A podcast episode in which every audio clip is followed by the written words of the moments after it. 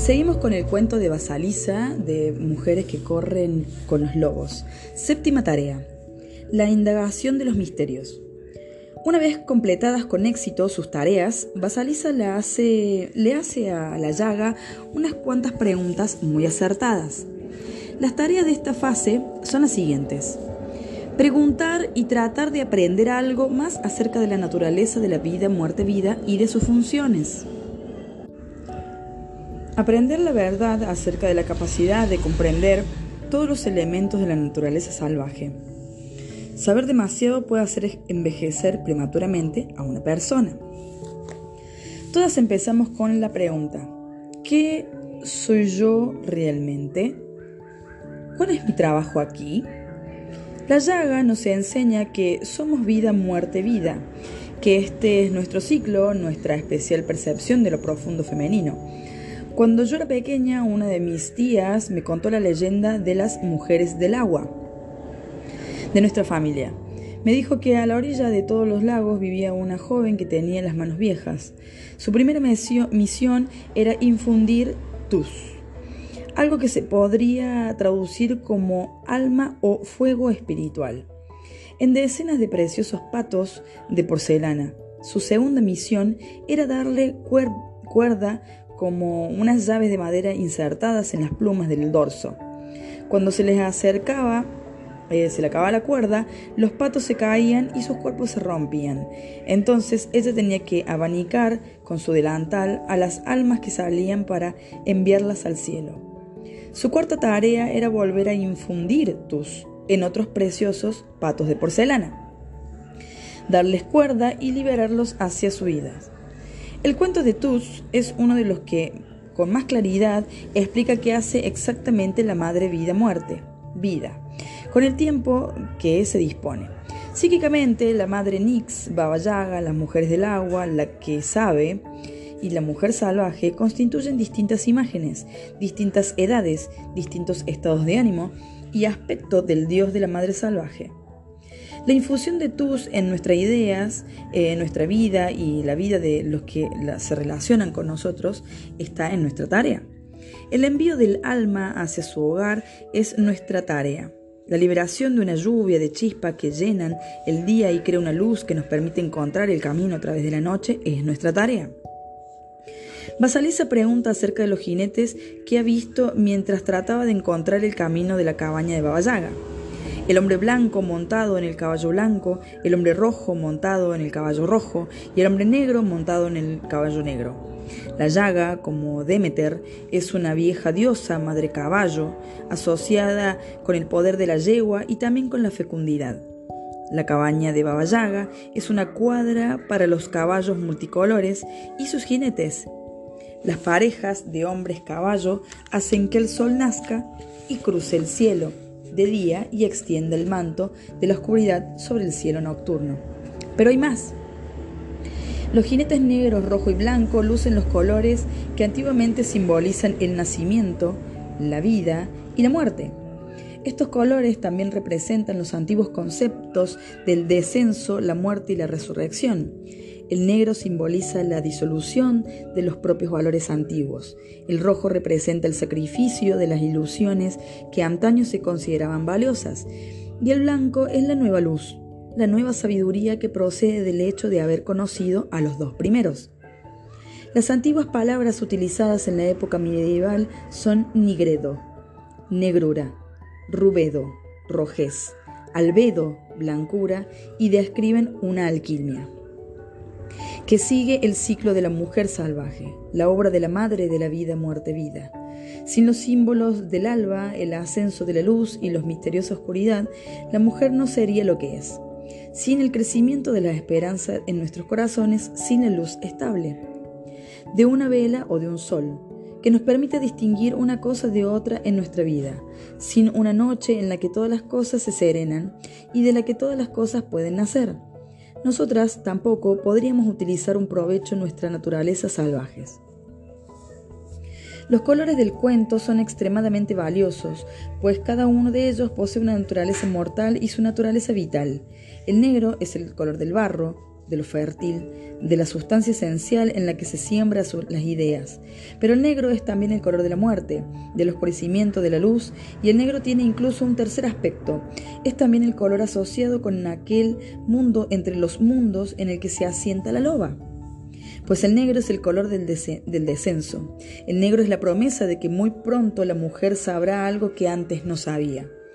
El rojo es el color del sacrificio, de la cólera, del asesinato, del ser atormentado, el asesino, el asesinado.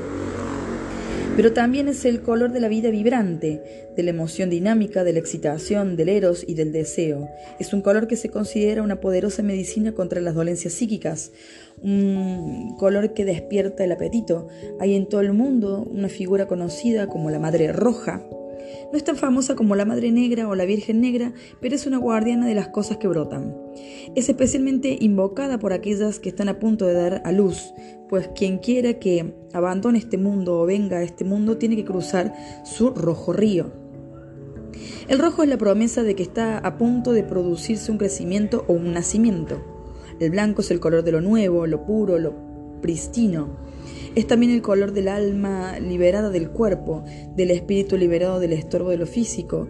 Es el color del alimento esencial, la leche de la madre. Por contra, es también el color de la muerte, de las cosas que han perdido su aspecto más favorable, su torrente de vitalidad. Donde hay blancura, todo es de momento una mm, tabula rasa, en la que no se ha escrito nada. En blanco es la promesa de que habrá alimento suficiente para que las cosas empiecen de nuevo. De aquel el vacío se llenará. Aparte de los jinetes, tanto Basalisa como su muñeca visten de rojo, blanco y negro. Basalisa y su muñeca son anclaje alquímico. Juntas dan lugar a que Basalisa sea una pequeña madre de vida, muerte, vida. En ciernes. El cuento tiene dos epifanías o, revelaciones. La vida de Basalisa se, vitaliza gracias a la muñeca y a su encuentro con Baba Yaga. Y, como consecuencia de ello, gracias a todas las tareas que aprende a dominar, hay también dos muertes en un cuento. La inicial de la madre demasiado buena y la de su familia putativa. Pero enseguida nos damos cuenta de que son unas muertes necesarias, pues al final confieren a la joven Siki una vida mucho más plena. De ahí la importancia del dejar vivir y dejar morir. Se trata del ritmo básico natural que las mujeres tienen que comprender y vivir. Cuando se capta este ritmo se reduce el temor, pues podemos anticiparnos al futuro, a los temblores del suelo y a los vacimientos de lo que aquel contendrá. La muñeca y Yaga son las madres salvajes de todas las mujeres, las que nos ofrecen las perspicaces dotes perspicaces dotes intuitivas del nivel personal y de divino. Esta es la gran paradoja y enseñanza de la naturaleza instintiva. Es una especie de budismo lóbulo. Lo que es uno es dos, lo que es dos es tres, lo que vive morirá, lo que muere vivirá. A eso se refiere Baba Yaga al decir, saber demasiado puede hacer envejecer prematuramente a una persona. Hay cierta cantidad de cosas que todas debemos saber a cada edad y en cada fase de nuestra vida. En el cuento, conocer el significado de las manos que aparecen y extraen el aceite del maíz y de las semillas de adormidera, sustancias ambas que pueden dar vida y la muerte en sí misma, por sí mismas, es querer saber demasiado. Basalisa hace preguntas acerca de los caballos, pero no, no acerca de las manos. Cuando yo era joven le pedí a mi amiga vulgana Robin, Robonich, una anciana narradora de cuentos de Cáucaso que vivía en una pequeña comunidad agrícola rusa de Minnesota, que hablara de la Baba Yaga. ¿Cómo veía ella la parte del cuento en que Basalisa comprende, sin más, que tiene que dejar de hacer preguntas? Mirándome con sus ojos sin pestañas de perro viejo, me contestó, hay ciertas cosas que no se pueden saber. Después esbozó una cautivadora sonrisa, cruzó sus gruesos tobillos y eso fue todo.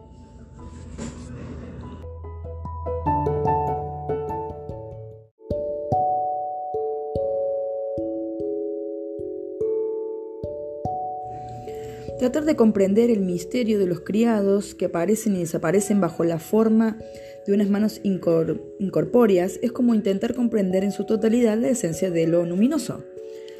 Aconsejando a Basaliza que no haga la pregunta, tanto la muñeca como la llaga le advierten del peligro, que supone el hecho de indagar en exceso acerca de la luminosidad del mundo subterráneo. Y es bueno que lo hagan, pues aunque visitemos este mundo, no conviene que nos dejemos seducir por él y nos quedemos atrapadas allí.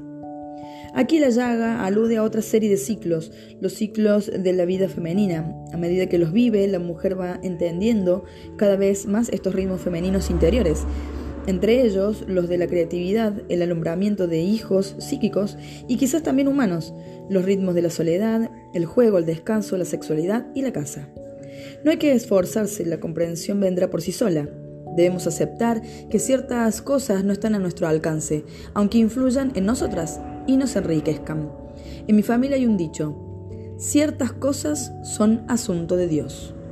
Por consiguiente, cuando finalizan estas tareas, el legado de las madres salvajes es más profundo y la capacidad intuitiva emana tanto del lado humano como el lado espiritual de la psique. Ahora tenemos a la muñeca de maestra por un lado y a la baba yaga por el otro.